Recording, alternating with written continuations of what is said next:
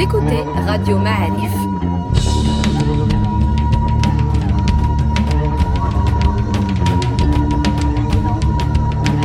Le podcast Histoire.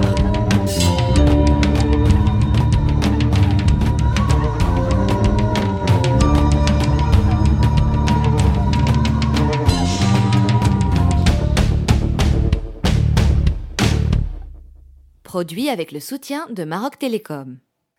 Bienvenue les amis dans Radio Ma'alif dans un nouveau podcast Histoire. Aujourd'hui, on va se poser des questions ensemble sur le nouvel an Amazir et qui de mieux pour nous éclairer sur ce point que notre ami Mustafa Kadeli. Euh, salut Mustafa. Bonjour. Bon, alors euh, explique-nous un peu cette affaire s'il te plaît.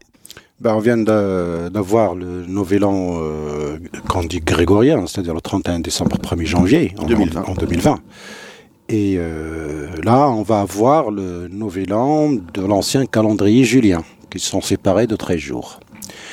Et Alors attends, alors le calendrier Julien. Ouais. Pourquoi Julien? Julien par rapport à Jules César, qui l'avait instauré, on sent l'époque. Et euh, grégorien par rapport au pape Grégoire, je crois c'est au XVIe siècle, où il avait... Euh, Grégorien, c'est le 1er janvier. c'est le 1er janvier actuel. D'accord. Oublions le grégorien. Oublions les Giléas. Euh, on les connaît. Euh, les Giléas est lunaire. Le, le- le grégorien est solaire. Et la masure est solaire aussi. Alors l'Amazir, c'est le julien. C'est ce qu'on appelle l'ancien Julien. D'accord. Et le Ju- il Jules est solaire. Et les solaires. C'est-à-dire qu'il a une date fixe par rapport au, au grégorien. Chaque année, le 13 janvier de l'année civile, aujourd'hui, correspond au dernier jour de cette année-là qu'on appelle maintenant Amazir, qu'on appelait au Maroc le Filahi. Tous les paysans le connaissent. Il est lié à- aux saisons, le Benazl. Il est composé de saisons également. Il est relatif au fait à la relation entre le sol et le climat. Parce que c'est, on va être bientôt à 1000 liali, la moitié de liali, les fameuses 40 jours très froides euh, au Maroc et en Afrique du Nord en général, et où il pleut très rarement.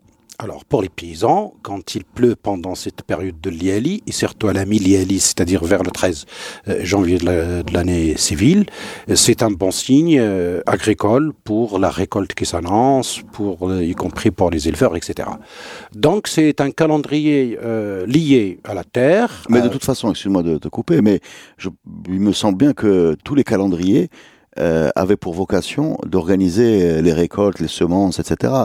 Euh, oui, de- sauf le lunaire. Le lunaire, il est tournant dans l'année. Il n'est pas fixe. Justement, justement, le, le lunaire est tournant dans l'année, donc il se décale par rapport aux saisons, ou les saisons se décalent par rapport au lunaire. Le grégorien et le amazir est fixe par rapport aux, saisons, donc par rapport à la récolte. C'est bien ça. Et au soleil, surtout. Oui. C'est-à-dire les périodes de soleil, l'hiver, les, les saisons, etc. Mais pourquoi le, le calendrier amazir et le calendrier de Jules César? Jules César l'avait adopté en 100 ans, parce que c'est un, paraît-il, c'est un calendrier beaucoup plus ancien, c'est-à-dire que les gens ont mis euh, en place. Vous savez, les histoires d'astronomie sont très anciennes. On en parle beaucoup par rapport à la période égyptienne antique, qui très bien étudiée, et c'est pour cela que les astronomes avaient une place très importante dans la construction, par exemple, des, des pyramides, euh, et qu'il qu'il n'était pas un hasard, le choix des lumières, les choix des, Des axes. des- des axes, etc. Et donc, depuis ce temps-là, puisqu'on a cette civilisation égyptienne qui est très bien étudiée, il nous sert de repère pour comprendre euh, la suite, parce que la civilisation égyptienne, ce qu'on ne dit pas, c'est une partie un petit peu de l'Afrique du Nord, c'est-à-dire depuis le Maroc jusqu'à l'Égypte, et de l'Égypte jusqu'à pratiquement l'Éthiopie, voire au-delà, était un monde qui se connaissait très très très bien et qui était en interconnexion. D'ailleurs, bon, hein, on connaît beaucoup plus sur les études euh, d'égyptologie, comme on dit, par rapport à l'Égypte, mais on connaît moins la Libye et le Soudan, qui sont pratiquement des espèces de prolongements de cette civilisation, euh, malheureusement pour des raisons multiples, y compris pour la spécialisation. Vous savez, l'égyptologie est une spécialité euh, française que les Français avaient obtenue depuis l'époque de Napoléon, et même sous mandat britannique, l'égyptologie a continué à être un domaine exclusivement euh, entre les mains des, Français. C'est pour ça qu'on a développé cette discipline qui s'appelle aujourd'hui l'égyptologie, mais au fait qui devrait s'appeler autrement, puisque le Soudan, la Libye, même, euh, je veux dire, jusqu'au Maroc, on a connu hein, des, des, des espèces de pyramides.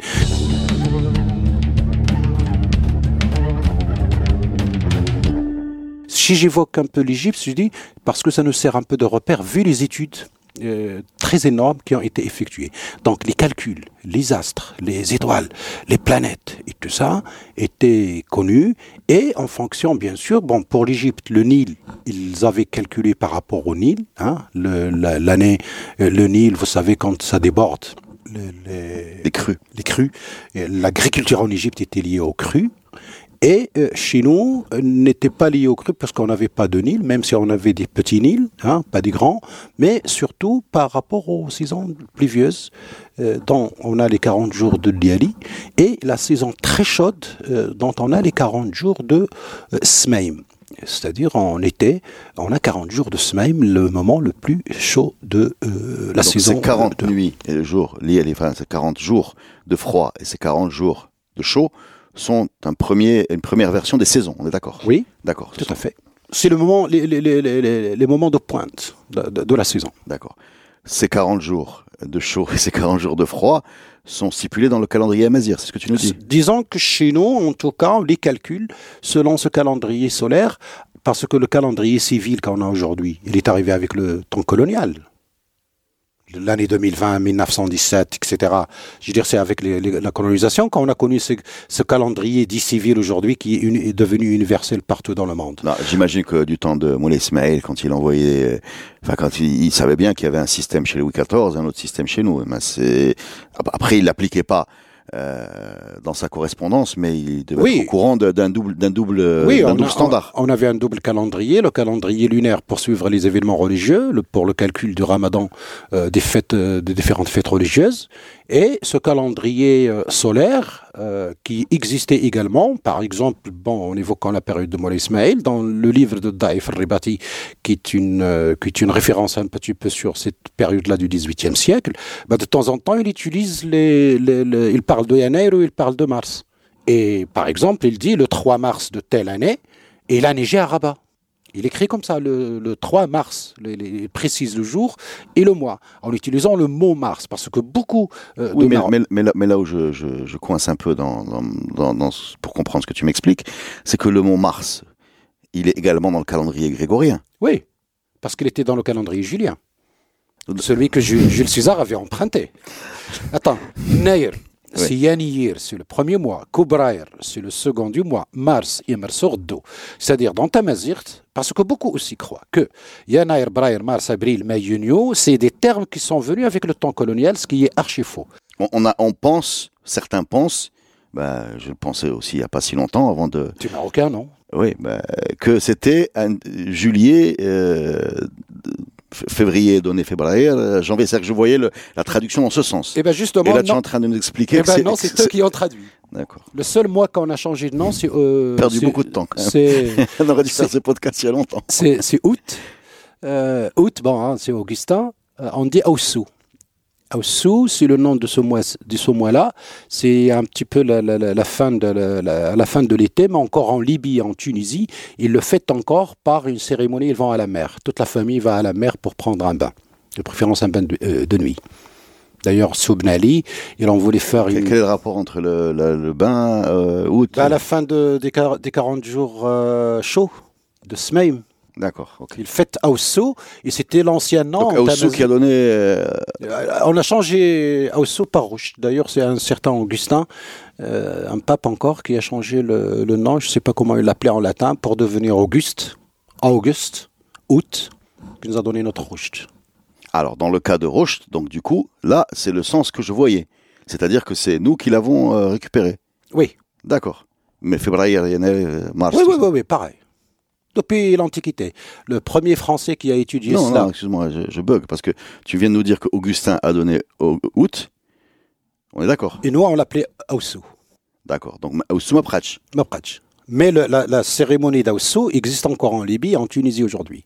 Euh, on a perdu ça au Maroc peut-être sur la côte méditerranéenne ou atlantique, s'il y a encore des petits groupements qui font quelque chose, euh, j'en sais rien.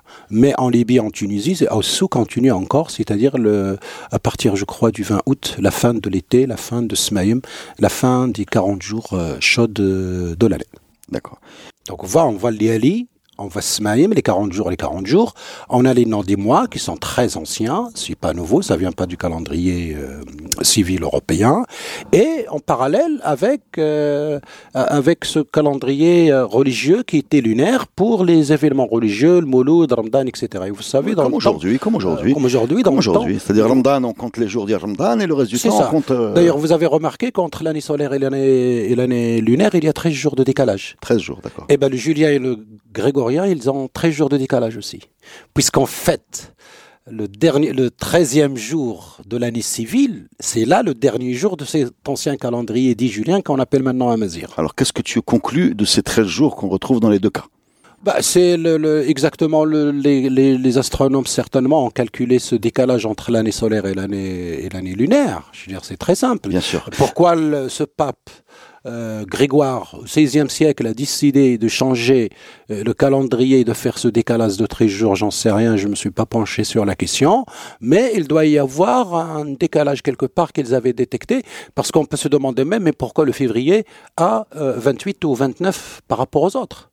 Dans la culture amazigh, on a la légende de la Gouza, ou Hagouza. Oui, ben, développe-nous. Moi, je sais que c'est un moment où les enfants réclament des cadeaux, mais plus que ça, je suis pas très qualifié pour. Euh, eh ben, c'est juste mon expérience de papa. J'ai pas autre chose à dire. Ben, de toute façon, toutes les raisons sont bonnes pour réclamer des cadeaux. Ben, c'est la Gouza, c'est la Gouza qui était, qui avait des, des, des, des vaches, qui était très contente de la sortie du mois de janvier qui devrait être que 30 jours, hein, pas 31. Mhm. Et donc, il était content et il a dit, bah, finalement, ce janvier part, il dégage. Demain, le 1er février, je vais sortir mes bêtes. Parce que la période de, de, de, de janvier est très froide. Janvier l'a entendu. Il a emprunté un jour à février et comme ça, il est devenu 31. Le 31e jour, la dame croyait que c'était déjà le 1er février. Elle sort ses bêtes et bien, bien sûr, il meurt de froid. Ben, voilà pourquoi janvier s'est vengé de la gouza, hein, la hagouza en hébreu, euh, pour euh, tuer les. Bon, hein, ça c'est la légende, bien sûr, mais c'est très intéressant comment on construit aussi hein, une sorte d'imaginaire. Euh, j'ai oublié de dire tout à l'heure que dans l'imaginaire, ce que j'ai trouvé en tout cas dans la mémoire orale, par le biais de certains amis qui écoutaient leur euh, mère et leur grand-mère.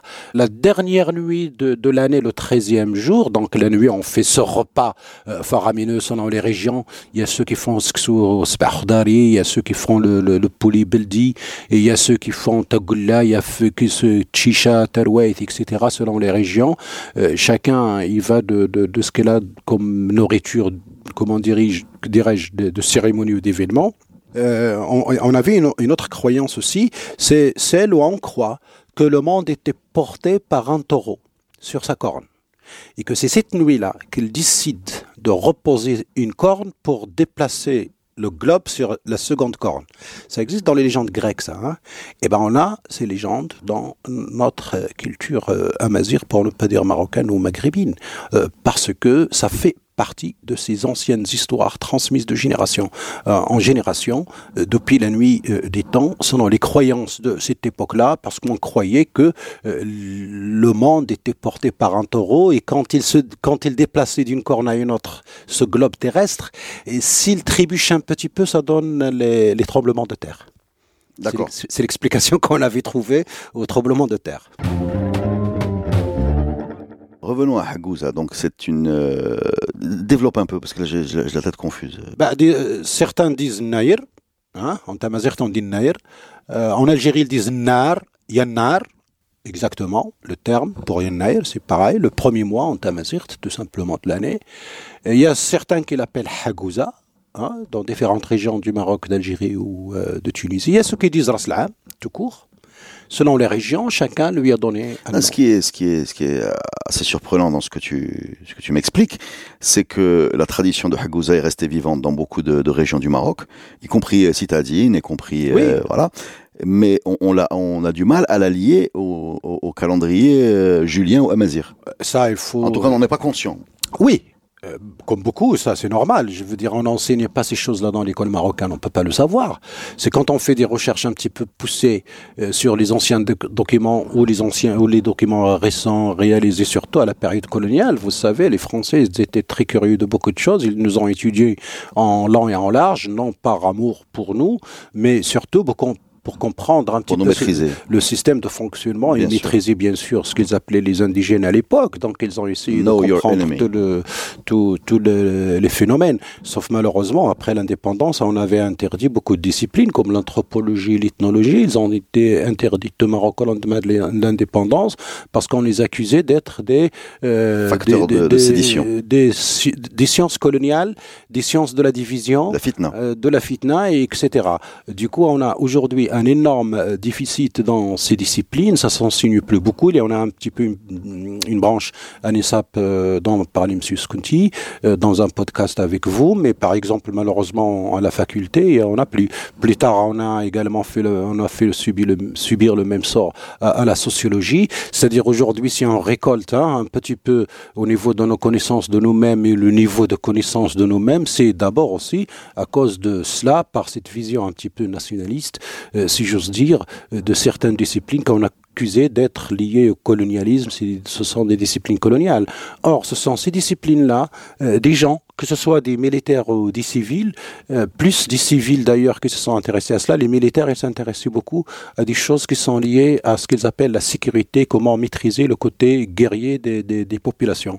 Euh, ils étaient très curieux, donc les ethnologues, ils ont observé et euh, ils ont essayé de comprendre et bien sûr, ils étaient très surpris de trouver cela. Alors, qu'est-ce qu'est-ce quelle était leur explication? Ils croyaient que, d'ailleurs beaucoup l'ont dit, notre ami Ernest Renan l'a dit, et tout le monde l'a répété après lui, nous avons trouvé ces populations dans l'état où Rome les avait laissées. Et on croyait que nous, on avait emprunté à Rome tout ce qu'ils ont trouvé, parce que quand ils trouvent dans la Hansra, par exemple, la Hansra, la Saint-Jean, euh, une fête qu'ils faisaient en France qui s'appelait la Saint-Jean, le 20 juin exactement. Or, chez nous, on l'appelle la Hansra, et c'est un moment très important pour les éleveurs, ils faisaient l'enfumage du bétail. Aujourd'hui, c'est des choses en perdition. Alors pourquoi l'enfumage du bétail? L'enfumage du bétail, chacun peut l'expliquer à sa manière. C'est très simple. C'est l'élimination des parasites. On allume un feu et on fait passer les moutons, les chèvres, etc. sur la fumée de ce feu. Et ça tue les, les, parasites qu'il y a dans. Et donc le- les Français ont dit ah voilà on trouve enfin les résidus de Rome euh, dans les. D'ailleurs Robert Montagne a dit aussi une phrase également la même chose que celle de Ernest Renan. Nous avons trouvé les Berbères comme on les appelait à l'époque dans l'état où les a laissés Rome. C'est-à-dire depuis la fin de Rome jusqu'à l'arrivée de M. Ernest Renan ou euh, M. Robert Montagne, les Berbères sont restés les mêmes. Alors, les ça- Almoravides, c'est pas des Berbères. Non, mais ça signifie que les Almoravides, c'est pas des Berbères selon leur logique. Les Almohades, les Mérinites, tout ça. Non, non, non, non, non, non, non, non. On, on les a trouvés dans l'état sauvage dans lequel Rome les avait laissés et depuis le 4e ou le 5e euh, siècle après Jésus. Revenons à cet enfumage de la Saint-Jean. Euh, ce que tu es en train de dire, si je comprends bien, c'est que c'était une tradition qui existait chez nous, Oui, d'accord? Qu'on retrouve en Europe. oui, Et la, la- la théorie coloniale, c'est que c'est une théorie, c'est une tradition romaine qui s'est installée ici. oui, Euh, rien ne prouve qu'effectivement ce soit le cas, Oui. mais rien ne prouve le contraire non plus. absolument. C'est-à-dire qu'il est possible que ce soit aussi une tradition amazir qui a été euh, récupérée par Rome. Mais euh, moi, c'est l'hypothèse, puisque personne n'a de document, n'a de preuve. Oui. On peut bien inverser la chose. Oui, on peut l'inverser, mais on n'est pas sûr d'avoir raison non plus. Absolument. Sauf on n'est pas sûr d'avoir tort. Absolument. Voilà. C'est dans les deux cas. Sauf que, euh, malheureusement, beaucoup de savants nous ont construit un petit peu cette. On continue à croire à cette dichotomie-là. D'accord, revenons à ce calendrier julien, s'il te plaît. Puisque donc, si je comprends bien, l'hypothèse que tu avances, un calendrier amazir, qui date exactement, récupéré par euh, Jules Par César. Jules César, Voilà. oui, tout à fait. Alors pourquoi il y a 13 jours de décalage entre le 1er janvier et le 13 janvier? Non, je ne sais pas pourquoi le, le pape Grégoire a décidé de recalculer hein, pour fixer le calendrier là où on l'a trouvé aujourd'hui. Mais je, je précise encore que c'est la différence entre l'année solaire et l'année euh, lunaire. Chaque année, la différence entre la, tournée que fait la Lune et la Terre sur le, sur le Soleil, hein, Oui, c'est le décalage c'est le, décalage. de Ramadan tous les ans. On le connaît tous. Est-ce on que, le calcule. Est-ce que, ce, dé- est-ce que ce décalage leur a posé des problèmes? J'en sais rien. Mais dans la religion catholique, chrétienne, pardon, les orthodoxes, non seulement de Russie, mais ce qu'on appelle aussi les coptes euh, d'Égypte, continuent à suivre cet ancien calendrier. Le calendrier julien. Julien, par exemple, ils ne, ils ne fêtent pas Noël le 24 décembre, comme tous les chrétiens du monde. Les coptes et les orthodoxes, c'est-à-dire les. Russes, les Grecs. Absolument. voilà. Ils le fêtent le 7 janvier, pas le 24 décembre. Noël. Ouais. Avec un décalage de 13 jours. 13 jours. D'accord.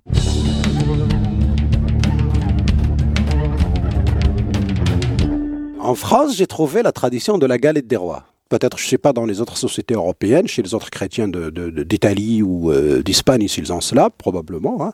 Euh, la galette des rois, où on met un truc, une fève, et celui qui le trouve ou celle qui la trouve est euh, considéré comme le roi de la soirée, une, sorte de joyeux et de chanceux.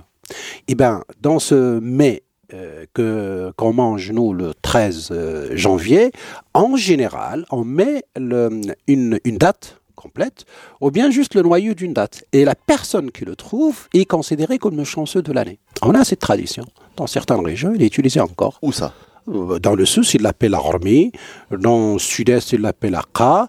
Ailleurs, on l'appelle tini, la date. C'est-à-dire, on met dans le couscous, par exemple, euh, maintenant, les associations toutes le font, un peu comme des associations maintenant euh, faites cela dans l'espace public, dans des shabab dans des salles louées, etc., etc.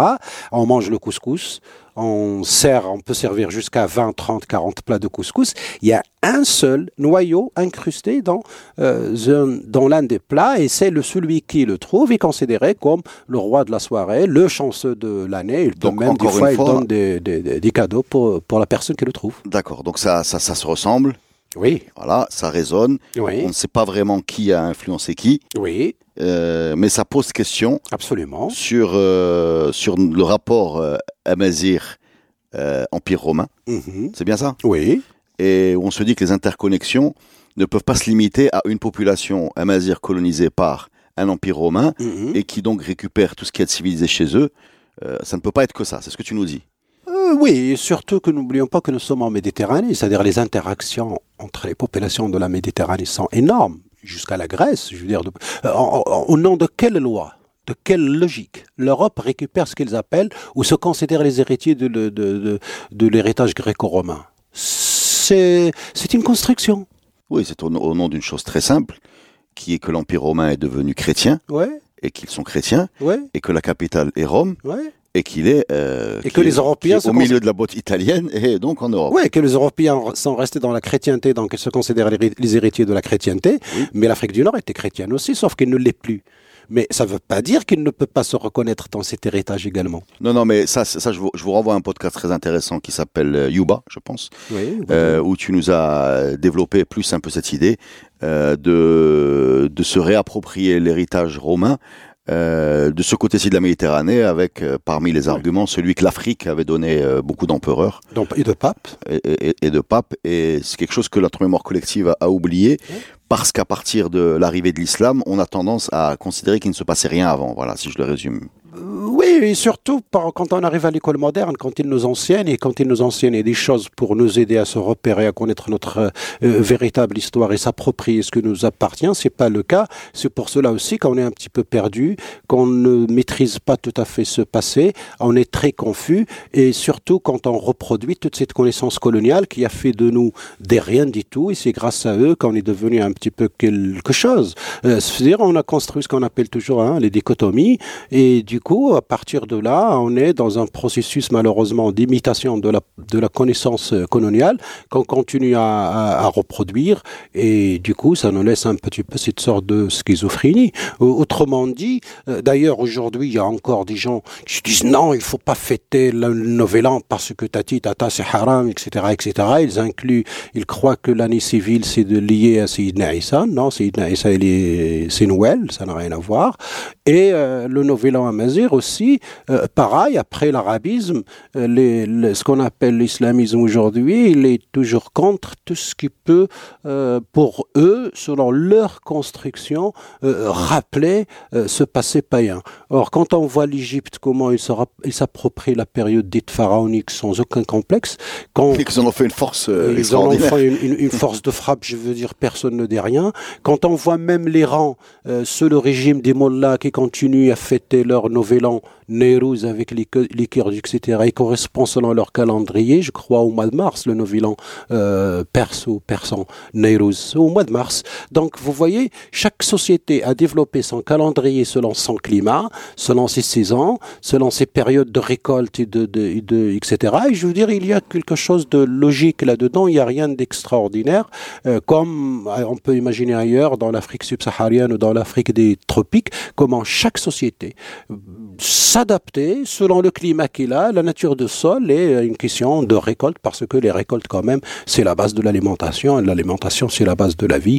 Et quand on, je veux dire, on, se met à terre, comme on dit chez nous, c'est-à-dire dès qu'on retourne à la terre et comprendre le système de la terre, ben, il n'y a rien d'extraordinaire, euh, tout est a priori normal, il n'y y a, y a pas photo. Bon, bah écoutez, c'est la fin de ce podcast. J'espère que vous avez les idées plus claires. Moi, j'ai appris beaucoup de choses sur euh, la Saint-Jean, l'enfumage du bétail, مارس يمرسوا غدو شنو يمرسوا غدو يمرسوا غدو الغديوها واحد لا بلانت كي غدو الغديوها بالدارجه c'est-à-dire au moment où il, il, il, il pousse bien c'est là que le, les céréales ont atteint une taille de pointe pour commencer le mûrissement et pareil pour euh, septembre octobre octobre oui oui chaque mois il a une il a une, une, une, une signification euh, je les connais pas tous par cœur malheureusement j'essaie de retenir mais à chaque fois j'oublie mais euh, euh en tout cas, chaque nom de mois a son étymologie dans la langue amazigh. Qui a influencé qui C'est plus compliqué que on le pensait. Et merci beaucoup, Simstafa, pour ces éclaircissements. Merci à vous.